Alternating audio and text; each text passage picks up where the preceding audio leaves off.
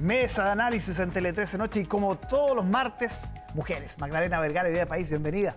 Hola Álvaro, ¿cómo estamos? ¿Qué tal Camila? Hola, Camila Miranda, Nuevo 21. Hola Álvaro, te Gracias por extrañamos. estar con nosotros. Fue por una buena razón. Así es. Oye, hablemos de lo que está pasando con el TPP-11 de partida, que eh, obtiene una aprobación bien amplia en el Senado y ya sabemos, lo dijo la, la canciller, lo ha dicho el propio presidente, va a esperar el resultado de las side letters, va a esperar algunas cosas antes de eh, ponerlo en, en ejercicio. Eh, incómodo para el gobierno, ¿no? La, la posición. No, o sea, por supuesto esto es un escenario incómodo para el gobierno, primero porque no era parte de su programa el- este tratado de libre comercio, pero también por el escenario de las fuerzas que se terminan de acentuar y constituir en el Congreso. Porque no solamente es para esta situación de este tratado, sino que para las reformas importantes como la tributaria de las pensiones da muestra como el escenario con el cual va a tener que sortear. Entonces, yo creo que es, complicado en ese marco, pero también hacia la sociedad, porque creo que no, no- no deja de quedar claro digamos, la posición en términos de que el presidente ha defendido abiertamente estar en contra de este tipo de tratados. Es cierto que este tratado ha experimentado distintas etapas que lo han ido modificando, sin embargo no queda clara, a mi parecer, hacia el país, digamos, la posición, más allá de que yo refuerzo esta idea de que hay que defender la soberanía y en ese sentido todos los mecanismos que permiten afianzarla, resguardarlas, creo que son bien en que se avancen porque hay una fase de los tratados que es la negociación y su ratificación, hay otra que es la implementación.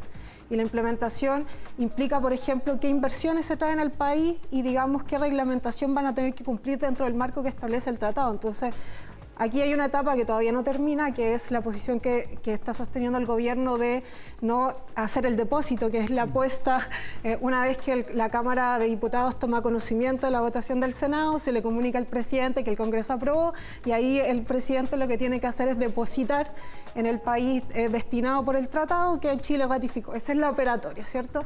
Entonces, lo que ha señalado el gobierno es que no lo va a hacer hasta que termine su negociación de las seis leather, que fue una cosa que igual se las pidió al Congreso.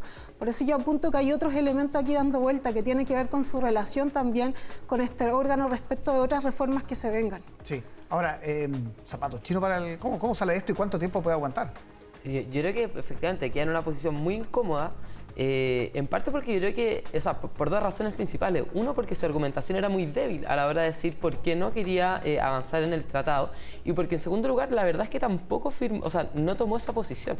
Eh, y si bien cuando fue diputado el presidente votó en contra del TPP-11, ahora como presidente no lo hizo así. Dijo, bueno, como, como coalición o como gobierno tomaron la decisión de que no iban a intervenir en la decisión que tomara el Senado. Entonces, efectivamente quedó en una mala posición porque además la votación fue mucho más mayoritaria de lo que ellos esperaban. O sea, tuvieron solamente 10 votos en contra, de ellos eh, todos del, eh, de, de, de, de dignidad. Entonces, eh, claramente está en una posición contraria eh, que, va a jugar cuál es la posición que tiene también el gobierno para poder aunar a su coalición de, que se sumen en el fondo a las decisiones que ellos toman. Pero repito, yo creo que esto en gran parte tiene que ver con esta falta de agenda, una mala argumentación. Y ahora respecto de las side letters, yo también creo que acá es complejo porque la, la necesidad de aprobar el TP11 también tenía relación con mejorar las inversiones, con que Chile no pierda su posición estratégica en distintos espacios. Entonces, esperar la firma de esas side letters, que puede que no ocurran, bueno, puede ser una cantidad de tiempo que la verdad es que haya sido básicamente vacío el, eh, en el fondo la, la ratificación por parte del Senado, la aprobación por parte del Senado. Entonces, creo yo que los pasos son, bueno, ratifiquemos y luego sigamos con esas negociaciones, porque también tenemos la experiencia de otros países donde efectivamente no se les avanzaron. Y aquí tuvimos una discusión con la Camila en esto. Yo creo que afirmar un tratado como este en ningún caso nos quita soberanía, sino que es simplemente seguir mejorando nuestra posición económica, que en un contexto como el que estamos viviendo, sin duda que es muy necesario. Un presidente inhibido en la discusión, considerando que son. Eh, están en pugna también los, los dos pilares del gobierno. El socialismo democrático mayoritariamente apoyó acá.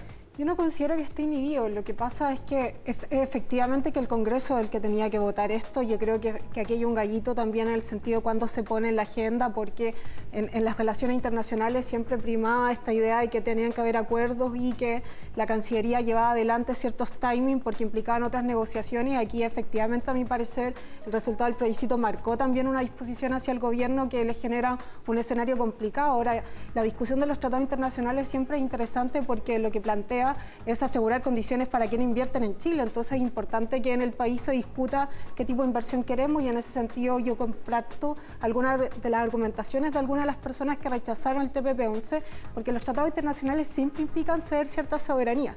Esto es parte del derecho internacional en general, que los estados se consideran como parte igual entre sí y cuando acuerdan marcos de tratados internacionales de libre comercio en particular dicen en estas áreas yo te permito realizar tales actividades con estas condiciones. Entonces efectivamente implican ser soberanía y uno debería decir estoy dispuesto a eso no, entonces yo creo que es una conversación legítima y tener diferencias, pero claro, en el marco general del escenario en que está el gobierno esto le complica efectivamente su relación con los otros pares, en particular con el Congreso. ¿Hay una, una pugna interna? ¿Lo ves ahí, Magdalena? No? Yo creo que sin duda, pero... Eh, pero yo creo que esto se da de distintas causales en el fondo. Eh, la, pugna está, y no solamente creo yo entre las dos almas, ¿no es cierto?, la, eh, el socialismo democrático y la prodignidad. Yo creo que el propio prodignidad hoy día está tensionado porque tienen miradas distintas, porque ven también que el presidente ha tomado decisiones que quizás no comparten, porque tienen también una política identitaria que los hace actuar desde los nichos, yo creo, y eso impide muchas veces o afecta la posibilidad también de poder generar ciertos acuerdos, de avanzar hacia otras eh, miradas y, y en el fondo definiciones que no eran las que estaban determinadas en ese programa de gobierno. Entonces, hoy día para prueba de dignidad, que el presidente haga algún tipo de giro hacia el centro, va a estar siempre tensionado y no se lo van a aceptar. Y eso es parte del problema que yo creo que está viviendo este gobierno hoy en día. Sí, nos quedan un par de minutos para hablar de la, del diálogo constitucional. Hoy se conoció un borrador, 12 puntos. Eh, demasiados bordes, Camila, ¿no?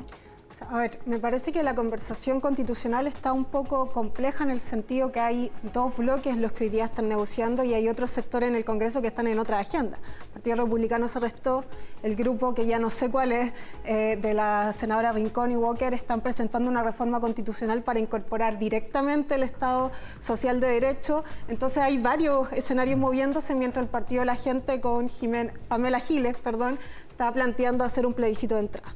Entonces, en ese panorama, que creo que es importante mostrar, se circunscribe este acuerdo entre la derecha, en particular Chile Vamos, y los partidos del oficialismo, que a mi parecer es positivo en el sentido que permite un entendimiento sobre qué marco y qué país queremos construir, y eso es importante.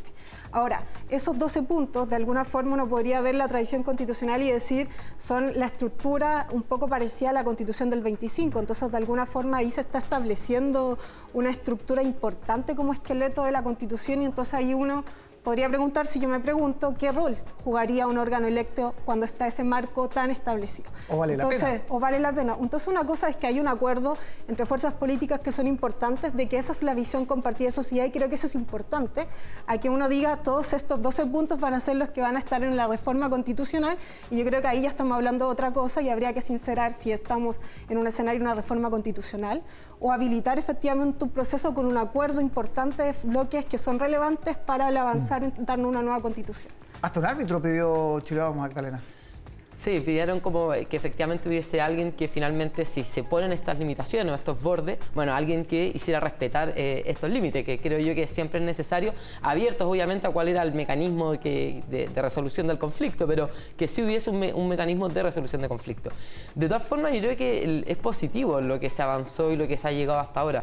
Yo creo que eh, lo que decía Camila, o sea, lo, lo que se está planteando hoy día es mostrar que existe una cierta tradición republicana, que existe una tradición constitucional que es bueno respetarla. Yo creo que también de cara a la ciudadanía esto les da cierta certeza que no las vieron, por ejemplo, durante el proceso eh, con la Convención Constituyente, que en parte era lo que se manifestaba, ¿no es cierto?, en el plebiscito. Bueno, sí queremos cambios, pero queremos cierta continuidad. Queremos estabilidad, queremos certeza, y eso hoy día se va planteando. Yo creo que independiente de que efectivamente no hay un acuerdo que esté totalmente cerrado, que todavía faltan ciertas discusiones, me parece que es positivo. Sí me parece lamentable que efectivamente haya grupos que eh, decían quedarse a un lado, que decían salirse, pero creo que lo, contingente es este grupo que es más morado, que eh, eh, logra reunir además una mayor cantidad de representantes, de eh, representados en el fondo electorado, y eso creo yo que es seguir avanzando de buena forma hacia adelante. Solo te dejo un punto que creo que es el trascendental, que es la discusión de qué se va a entender por Estado social de derecho porque ya se abrió una discusión sobre